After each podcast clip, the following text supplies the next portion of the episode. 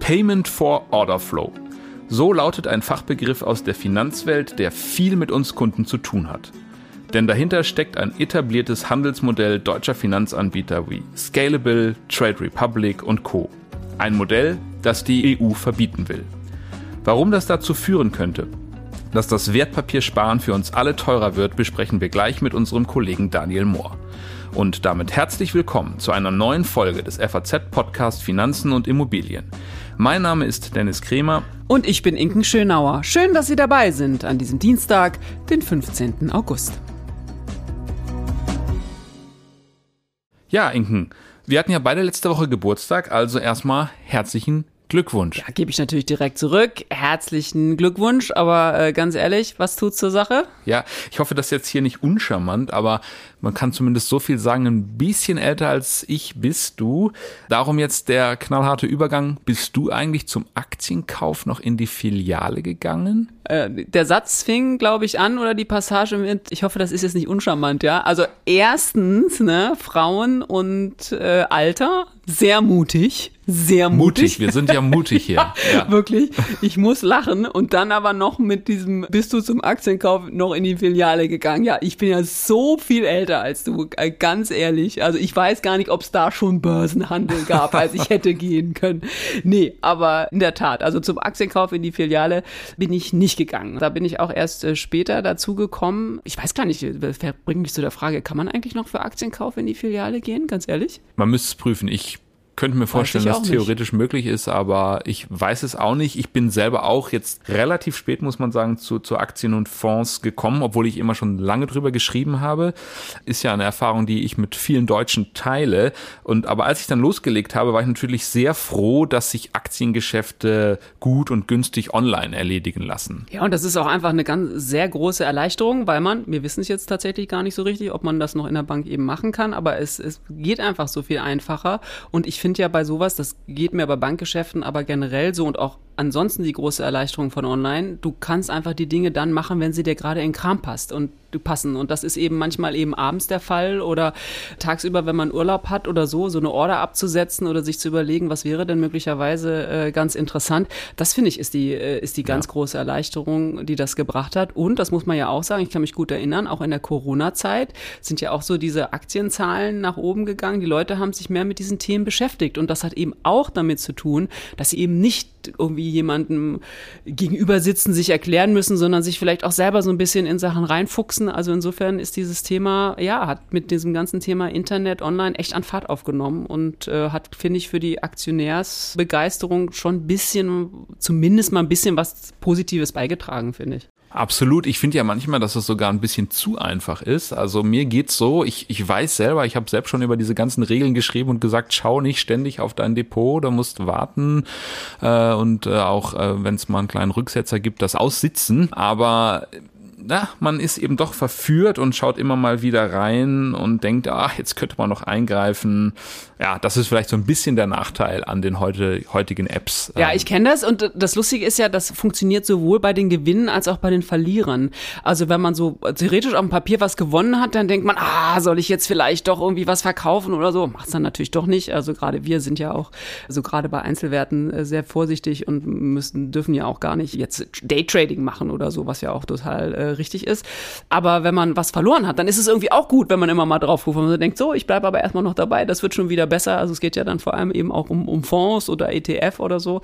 Also ich finde, das ist schon eine, eine echt eine Möglichkeit, die ich gar nicht missen will, da zumindest drauf zu gucken. Aber ansonsten ist ja immer unser Mantra, aussitzen. Absolut. Und genau deswegen wäre es aber auch trotz allem sehr ärgerlich, wenn der Handel demnächst teurer werden würde. Ob das zu erwarten ist, dazu spreche ich jetzt mit unserem Finanzkollegen Daniel Mohr von der FAZ. Lieber Daniel, freut mich, dass du mal wieder bei uns im Podcast zu Gast bist. Ja, Dennis, vielen Dank, freut mich auch. So, wir wollen heute über den Aktienkauf reden und es könnte sein, dass der jetzt in Zukunft teurer wird. Aber erstmal will ich von dir gerne wissen, zurzeit ist er ja ziemlich günstig. Woran liegt denn das eigentlich, wenn ich Aktien kaufe, dass die Handels- und Ordergebühren gar nicht so hoch sind? Ja, es ist so der klassische Fall von gutem Beispiel, was Wettbewerb bewirken kann. Früher waren so die Filialbanken unter sich und das war ein einträgliches Geschäft. Ich habe auch nochmal nachgeblättert, da früher vor 25 Jahren noch zahlte man da durchaus mal seine 20, 30, 40, 50 Euro pro Aktienkauf oder Verkauf. Da kann sich dann jeder ausrechnen, dass es vielleicht bei einem vermögenden Menschen nicht so relevant ist, aber wenn ich für 300 Euro Aktien kaufe und 30 Euro Gebühr habe, dann frisst das die Rendite schon ganz auf. Und dann kamen irgendwann die Online-Banken dazu, eine Comdirect, eine ING und, und andere, die das schon den Wettbewerb da belebt haben. Und dann die letzten Jahre kamen dann auch die Neo-Broker dazu, die den Wettbewerb dann nochmal belebt haben. Und so ist dann ein munteres Ringen entstanden zum Nutzen der Privatanleger, die halt teilweise ohne Ordergebühr oder mit einem Euro oder mit sehr geringen Gebühren davonkommen, was sehr positiv ist. Ja. In dem Zusammenhang wird immer ein Stichwort genannt. Payment for Order Flow heißt das auf Englisch und das betrifft, glaube ich, vor allen Dingen die Neo-Broker. Jetzt kannst du vielleicht einmal erklären, was sich dahinter verbirgt und was sind eigentlich Neo-Broker? Genau, Neo-Broker ist einfach nur ein schönes Denglisch-Wort für diese neuen Anbieter, die dann noch dazu kamen, die sehr, sehr App-zentriert sozusagen ihr Geschäft anbieten. Also für die neue Generation, die übers Handy ihr gesamtes Leben mehr oder weniger abwickelt. Die können dann auch da die Aktienkäufe, Verkäufe, alles über die App machen, während die älteren Generationen bei den Online-Banken das noch alles online machen und die noch älteren dann bei ihrer Filialbank persönlich äh, ihre Orders abgeben. Also da ist die App sozusagen im Mittelpunkt. Genau, und die haben erkannt oder zumindest mit den Börsen gesprochen. Gibt es ja in Deutschland viele Regionalbörsen auch, die auch der deutschen Börse Konkurrenz machen und auch ihr Geschäftseckchen suchen, dass diese Privatanleger eigentlich ganz angenehme Anleger sind, weil die so übersichtliche Handelsgrößen handeln, wo man als als Aktienhändler dann nicht großes Risiko eingeht, weil da nicht einer mit einer Milliarde kommt, sondern immer viele tausend Euro und das ist ein schönes Geschäft und der Händler, dieser Market Maker verdient ja den Spread, das Fachwort dafür, dass wenn er eine Aktie kauft äh, für den Kunden, ein bisschen mehr äh, bekommt, als wenn er sie verkauft. Also da ist so ein kleiner Spread dazwischen, ein kleines Verdienst für ihn von wenigen Cent in der Regel. Und da haben die sich halt darauf geeinigt, wenn du mir, Neo Broker, all deine Kunden zuleitest, alle Aufträge von denen, gebe ich dir die Hälfte von diesem kleinen Gewinn ab, den ich bei jedem Handel mache. Und das ist dieses Payment, also diese Bezahlung für den Orderflow, für die Aufträge, die zu denen kommen. Es mhm. klingt ein bisschen dubios eigentlich, oder? Wenn ich so einen Deal da mache, oder ist das in Ordnung? Das klingt ein bisschen so und daran hat sich ja dann auch in Brüssel die EU gestört. Es gibt aber in Deutschland so Regeln wie Best Execution, die früher auch schon mal, Anlegerschutz ist ja ein Riesenthema und da gibt es zig Regelungen kompliziertester Art, die den schützen sollen. Unter anderem diese Best Execution, dass du also nicht an irgendeiner Börse einen deutlich schlechteren Kurs bekommen darfst als am Referenzmarkt. Also das ist sozusagen der Schutz des Anlegers und die BaFin, die Finanzaufsicht, hat das in Studien untersucht und, und die Anlegerschützer haben sich das natürlich alle angeguckt und kamen alle zum Schluss, das ist eine gute Sache für den Anleger. Er profitiert durch die niedrigen Gebühren und es ist nicht zu seinem Schaden, dass das alles an denselben Handelsplatz gelenkt wird. Okay, das ist also auch nicht vergleichbar zu den Provisionen, die es manchmal im, im Fondsgeschäft gibt, wo, wo man quasi einen Ausgabeaufschlag zahlen muss, bestimmte Gebühren extra zahlen muss, wenn man über eine Sparkasse zum Beispiel einen bestimmten Fonds kauft. Geht ja auch immer was ab dafür, dass die meinen Fonds sozusagen im Programm haben. Das kann man so nicht vergleichen, dieses Payment for Order Flow mit diesem System. Nee, es ist ja eigentlich, Oder? die Gebühr fällt ja sowieso für den Anleger an und er kriegt durch diese Bezahlung, die geht natürlich erstmal an den Neo-Broker und der Neo-Broker nutzt sie dann, um es ein bisschen günstiger zu machen für seinen Kunden. Insofern nutzt es ihm unterm Strich und es ist nicht irgendwie eine versteckte Gebühr, die dann noch irgendwie draufkommt. Mhm. Jetzt hast du das schon gesagt, jetzt schaltet sich in diese, in dieses Geschäft äh, Brüssel ein, die Europäische Union. Und äh, vielleicht kannst du erklären, da gibt es Bestrebungen, dieses Payment for Order Flow zu verbieten. Warum und wie weit ist man in diesem Verbotsprozess? Der Beschluss kam jetzt diesen Sommer von der EU-Kommission, äh, dass sie das verbieten wollen. Das Parlament hat noch nicht zugestimmt. Das ist noch die offene Flanke, wo aber eigentlich davon ausgegangen wird, dass es so kommen wird, dass sie zustimmen.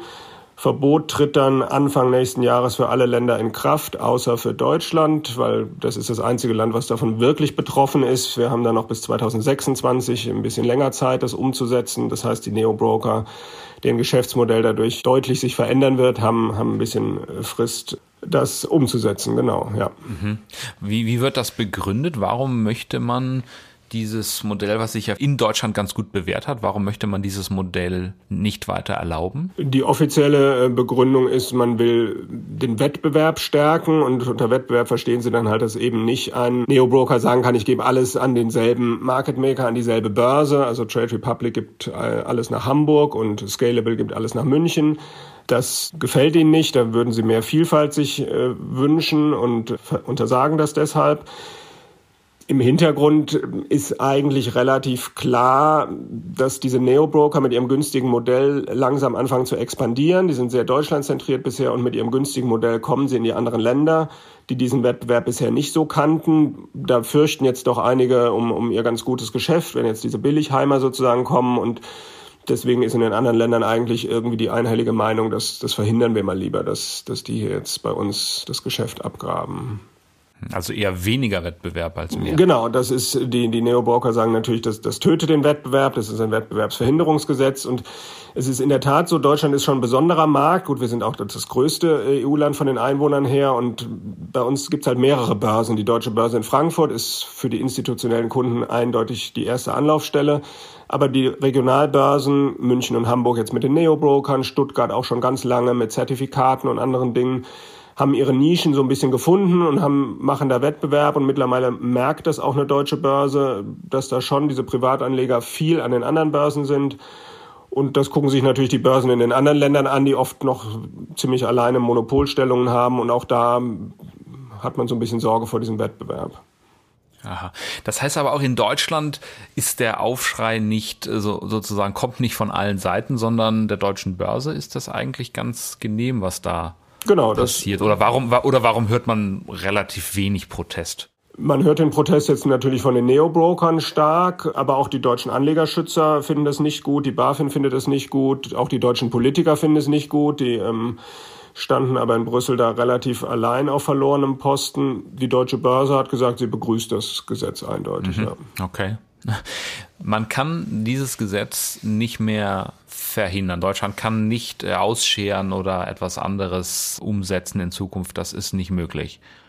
Das ist nicht möglich. Das EU-Parlament hat, wie gesagt, noch nicht zugestimmt. Falls sich da noch ein Sinneswandel ergibt, auch die internationalen Anlegerschützer finden das Verbot auch nicht gut, aber haben da jetzt auch nicht so die große Stimme, sodass zumindest das, was ich aus den politischen Stimmen gehört habe, da kein Wandel mehr stattfinden wird bis zur Abstimmung dann. Mhm. Wann wird die sein? Die müsste nach der Sommerpause irgendwann im September, schätze ich mal, sein, ja. Mhm. Kann es denn nicht sein, dass Scalable, Trade Republic und Co. vielleicht auch ein bisschen viel Theater machen und das am Ende gar nicht so schlimm kommt, wie Sie jetzt prophezeien? Es ist natürlich wie immer Lobbying auf allen Ebenen sozusagen. Die sagen natürlich einerseits, um Gottes Willen, ganz schrecklich. Andererseits sagen sie natürlich, wir sind jung, wir sind dynamisch, wir sind schlank aufgestellt, wir kriegen das hin. Also die werden jetzt nicht wieder verschwinden, aber es, es ist für sie schon die zentrale Einnahmequelle. Insofern werden sie sich da schon ein, ein deutlich anderes äh, Geschäftsmodell überlegen müssen. Das wird spannend sein, wie das sein wird. Und diese Gebührenfrage ist schon, man könnte ja denken, es geht jetzt um die Zocker, die da irgendwie ganz viel handeln und für die ist es ärgerlich, wenn sie nicht mehr so viel handeln können, aber es geht auch sehr stark um diese Sparpläne, diese ETF-Sparpläne. Das sind ja Handelsausführungen jeden Monat für 25 Euro, wenn ich einen 25 Euro Sparplan habe. Wenn da jetzt plötzlich statt Nullgebühr, wie es meistens der Fall ist, dann ein Euro drauf ist, das sind vier Prozent von 25 Euro. Das ist, kann die Rendite so eines Sparplans schon, schon unattraktiv werden lassen. Und deswegen ist es, betrifft jetzt nicht nur irgendwelche Zocker, die ganz viel handeln, sondern es betrifft auch alle Sparpläne, die halt regelmäßig monatlich mit eher kleineren Beträgen ausgeführt werden die vor ein paar Jahren noch 1,7 Prozent Gebühr kosteten, wo man dann dachte, na ja, bei einer Aktienrendite von 7, 8 Prozent, 1,7 ist schon ordentlich. Und wenn die dann. Das muss ich quasi abziehen. Genau, ne? das muss das ich muss abziehen. Ich und abziehen, das ja. läppert mhm. sich mit Zins und Zinseszins sozusagen. Insofern, das trifft schon einige dann und wie die sich das überlegen. Und klar, die Deutsche Börse sagt auch, wir haben auch günstige Sparplanangebote und so. Also es wird ein Ringen, es wird unterm Strich wahrscheinlich schon teurer werden, aber wie genau, das wird sich dann in die nächsten zwei Jahre sortieren. Okay. Würdest du aber das Argument zu sagen, naja, da, da geht es um wenige Cent oder wenige Euro, das funktioniert nicht, weil sich die eben aufhäufen jeden Monat. Genau, also wenn. Oder man könnte ja sagen, das sind ja nur ein paar Cent, das kriegt man doch irgendwie hin. Ja, es, ein Sparplan ist natürlich ein ETF-Sparplan mit einer 8% Aktienrendite, die wir jetzt so langjährig unterstellen, dass es die in Zukunft auch geben wird, weiterhin. Kann man natürlich gucken, wenn es 2, 3% Gebühren sind, kann man sagen, okay, schlucke ich noch, wenn es dann mehr wird, wird es schon irgendwie kritischer. Klar, es ist, das bemängeln ja auch viele, es trifft eher die kleineren Sparer. Ähm, es sind auch viele Junge, die jetzt neu dazugekommen sind. Trade Republic, Scalable sagen das ja, das ist so der, der neue, das Sparbuch von früher ist jetzt der ETF-Sparplan. Alle unsere jungen Leute zocken zwar vielleicht hin und wieder in irgendwelchen GameStop oder Tupperware-Aktien, aber im Kern haben sie alle diesen ETF-Sparplan. Ja, die werden schon gucken, dass sie diese Sparpläne erhalten kriegen, aber für vermögendere Anleger macht es natürlich weniger aus, ob da jetzt ein, zwei, drei Euro Gebühren im Monat drauf sind oder nicht. Aber bei kleinen Beträgen ist es schon, schon ärgerlich. Viele fragen sich natürlich auch, wenn dieses Payment nicht mehr erlaubt ist, das Geld bleibt ja dann bei jemandem, bei diesem Market Maker, der bisher die Hälfte abgibt. Der behält ja jetzt das Ganze sozusagen und kann der da nicht irgendwie mehr von abgeben und so. Das, muss man dann auch. Das hat sich in, hat sich in der Wirtschaftswelt dann doch, dass Leute freiwillig was abgeben, das ist dann doch eher selten, ne? Und es fehlt ja erstmal Oder? das Geld ja. bei den, bei den Neo-Brokern und die müssen ja irgendwie ihr Geschäftsmodell so aufstellen, wenn ihnen was fehlt, wo holen sie es an anderer Stelle rein? Und die Befürchtung ist, dass erstmal der Handel dann ein bisschen teurer wird, es dann weniger Handel gibt und dann der Market Maker am Ende des Tages auch nicht besseres Geschäft macht, weil er einfach weniger Geschäft macht. Zwar hat er dann den ganzen Spread für sich, aber halt weniger Umsatz. Ja. Könnten die Neo-Broker nicht das Zocken oder das Spekulieren mit Einzelwerten teurer machen? und damit dann die ETF-Sparpläne subventionieren? Wäre das nicht eine Möglichkeit?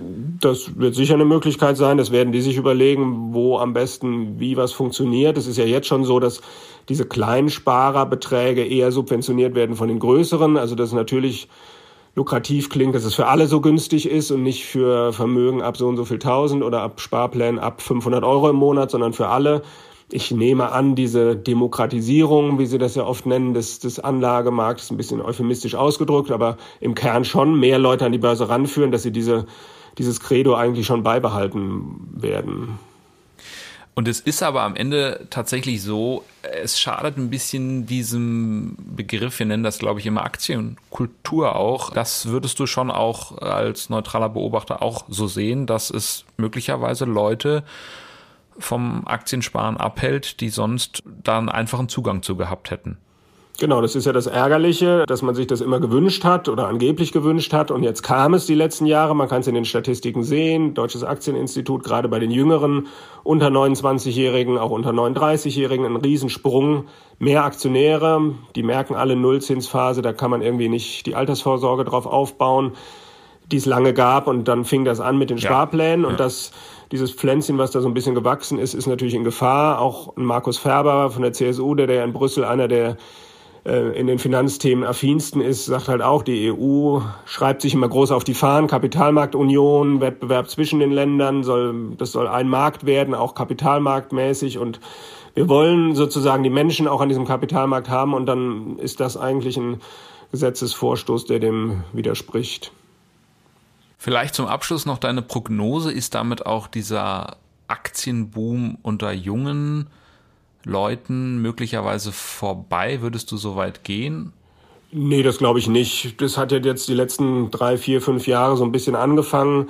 Der Aktienmarkt hat sich seitdem gut entwickelt. Ähm, ich glaube, solange man bestätigt wird und sieht, dass man da irgendwie ganz schöne Renditen hat und dass es einigermaßen sinnvoll war, das zu machen, glaube ich nicht, dass eine Gebühr das sofort irgendwie abwürgen kann, sondern ich glaube schon, dass man gesehen hat, dass man mit einer breit gestreuten Anlage im Aktienmarkt mit ein bisschen Geduld wirklich gute Renditen erzielt, die deutlich mehr bringen als auf dem Sparbuch oder Tagesgeldkonto.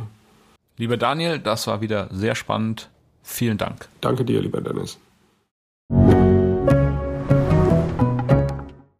Dennis, was nimmst du aus dem Gespräch mit Daniel mit? War ja wie immer ja sehr erhellend und ich meine, der Daniel, der schreibt da auch schon echt lang und viel drüber, ähm, aber was fand's echt interessant, da auch nochmal so in diese Einzelheiten so reinzugehen. Was nimmst du mit? Ja, also es hat sich leider bestätigt, dass der Börsenhandel für uns Privatanleger demnächst aller Voraussicht nach mehr kosten wird. Ich muss auch sagen, ich bin eigentlich ein großer Freund der Europäischen Union. Wirklich finde ich eine tolle Sache. Man kann sich über Details da streiten, aber grundsätzlich ist es eine gute Sache. Aber hier in diesem speziellen Punkt äh, schießt sie leider über das Ziel hinaus. Ja, leider wie so oft muss man auch sagen, ne, gerade beim Thema Regulierung schreiben wir in der Zeitung auch immer sehr, sehr viel darüber. Mir geht's wie dir. Ich, ich finde, dass dieser, dieser große Markt EU echt eine große Erleichterung in sich ist, eine gute Idee ist und wir da alle sehr viel von haben. Aber so manchmal hat man das Gefühl, es ist einfach wirklich ein großes äh, Regulierungsmonster. Und ich habe ja vorhin gesagt, gerade auch in Bezug auf Corona, es gibt so eine die Deutschen sind nicht so große Aktienhändler. Ähm, da ist eigentlich einiges nachzuholen. Und Corona hat irgendwie gebracht, dass sich da mehr, auch junge Leute viel mehr mit beschäftigt haben. Ich meine, sprechen, sprechen wir hier viel drüber, haben wir auch in der Zeitung, schreiben wir da oft drüber, dieses Thema Vermögensaufbau, beschäftigt euch mit dem Geld, macht irgendwie was. Und ich sehe so ein bisschen die, die Gefahr, dass die Begeisterung für Wertpapiere die einfach so schwer zu entfachen war und so ein bisschen so ein Flämmchen jetzt gehabt hat, dass das wieder bald in sich zusammenfällt. Und das wäre nicht nur schade, weil es einfach auch Spaß macht, sich mit solchen Dingen äh, zu beschäftigen, sondern es ist auch geradezu fahrlässig, finde ich, weil das schreiben wir auch immer wieder, das Thema Aktienanlage, gerade über diesen langfristigen äh, Zeithorizont, ist einfach die beste aller Alternativen. Also und insofern ist es ja so schade, wenn das äh, unfahrlässig, äh, wenn das wieder äh, weggehen würde. Aber gut, wir werden, wir werden sehen. Ja, und dann sind wir auch schon wieder bei unserem Ding der Woche. Dennis, äh, ich bin gespannt. Wir sind ja immer ganz viel in Kunst und Kultur unterwegs. Ich hatte übrigens wirklich vor, äh, die Serie zu gucken. Jetzt will ich schon wieder Recession sagen, Succession. aber es ist ja. jedes Mal Recession, Ja. diesmal sage Ja. ich aber Succession tatsächlich. Ich habe es nicht geschafft, weil ich so busy war im. Urlaub, mit, mit Urlaub machen. Bald, wenn das Wetter wieder Ja. richtig schlecht wird, so, dann, ne? Ge äh, genau. Ähm, insofern, ich bin gespannt. Was hast du dabei? Ja, diesmal geht's um den Euro und zwar um neue Euroscheine, aber so ein bisschen kulturell ist es auch. Ach, guck, da bin ich gespannt. Kommt jetzt der 1000-Euro-Schein oder worum geht's? Nee, das nicht. Vielleicht hast du es gesehen, die EZB möchte die Euroscheine neu gestalten. Das ist wie immer ein sehr aufwendiger Prozess. Die Bürger können sich auch ein bisschen beteiligen, abstimmen, welche Motive sie gerne hätten. Die EZB wird allerdings dieses Abstimmungsergebnis so nicht veröffentlichen. Das haben sie schon gesagt. Dann wird es einen Designwettbewerb geben. Also es zieht sich mal wieder. Da haben wir gedacht, ähm, ah, das können unsere Leserinnen und Leser doch schneller und haben bei der Frankfurter Allgemeinen Sonntagszeitung einen kleinen Wettbewerb ausgerufen und ich möchte äh, unsere Hörerinnen und Hörer dazu animieren, sich auch daran zu beteiligen. Die Sache ist nicht so schwer. Überlegen Sie sich einfach, wie sollten die neuen Euro-Motive Ihrer Meinung nach aussehen, also die 9-Euro-Scheine, was wären Ihre Wunschmotive und dann senden Sie uns doch Ihre Vorschläge als Skizze zu und zwar per Mail an eurodesign.faz.de oder auf postalischem Wege an Frankfurter Allgemeine Sonntagszeitung. Zu Händen Frau Steingraf, Pariser Straße 1, 60486 Frankfurt. Ich wiederhole das nochmal. Per Mail an eurodesign in einem Wort at faz.de oder postalisch an Frankfurter Allgemeine Sonntagszeitung zu Händen Frau Steingraf, Pariser Straße 1, 60486 Frankfurt. Da bin ich echt gespannt. Ich finde das äh, wirklich eine super Idee, vor allem deswegen, ich meine, Schnöde können wir hier ja nicht bei der FAZ, ne? Also äh, nicht einfach nur mal so einen Vorschlag machen, so nach dem Motto, da müsste jetzt vielleicht, mir fällt mir jetzt ein, Barack Obama drauf oder so, keine Ahnung, sondern Skizze machen. Also das, Absolut, ja. daran würde ich tatsächlich ehrlich gesagt schon scheitern. Also Ja, aber es muss keine völlig ausgefeilte Skizze sein. Okay, aber da bin ich echt ja. gespannt, was da, was da kommt. Und zu gewinnen gibt's natürlich auch etwas. Soll ja auch so sein. Die besten Einse die beiden besten Einsendungen erhalten jeweils ein Jahresabo der FAS. Und außerdem, Achtung, gibt's hochwertige FAZ-Badetücher und Thermobecher. Also ich meine, wir sind hier ganz, ganz groß unterwegs, finde ich super. Und natürlich werden die besten Vorschläge in der FAS veröffentlicht und ich finde, dann gucken wir mal, gucken wir auch im Podcast drauf, oder? Also da müssen wir das genau. äh, irgendwie Sind schon ein paar ein, eingegangen. Sehr gut, gucken wir uns der, an Der Einsendeschluss ist vielleicht noch wichtig, ist schon der kommende Montag, aber jetzt am Wochenende ist ja vielleicht noch Zeit. Das ist der 21. August. Ähm, und der Rechtsweg ist natürlich ausgeschlossen. beteiligen Sie sich. Ich freue mich drauf. Und das war's auch schon wieder mit unserer dieswöchigen Folge des FAZ-Podcasts Finanzen und Immobilien. Wenn Sie Fragen haben, Themenwünsche oder andere Anregungen, schicken Sie uns eine E-Mail an podcast.faz.de oder schreiben Sie uns auf unseren Social-Media-Kanälen. Wir freuen uns, wenn Sie uns abonnieren und wenn Sie uns weiterempfehlen. Zu finden sind wir überall dort, wo es Podcasts gibt. Und schauen Sie auch gerne mal in unsere LinkedIn-Gruppe. Alles Gute, bis nächste Woche. Alles Gute und machen Sie was aus Ihrem Geld.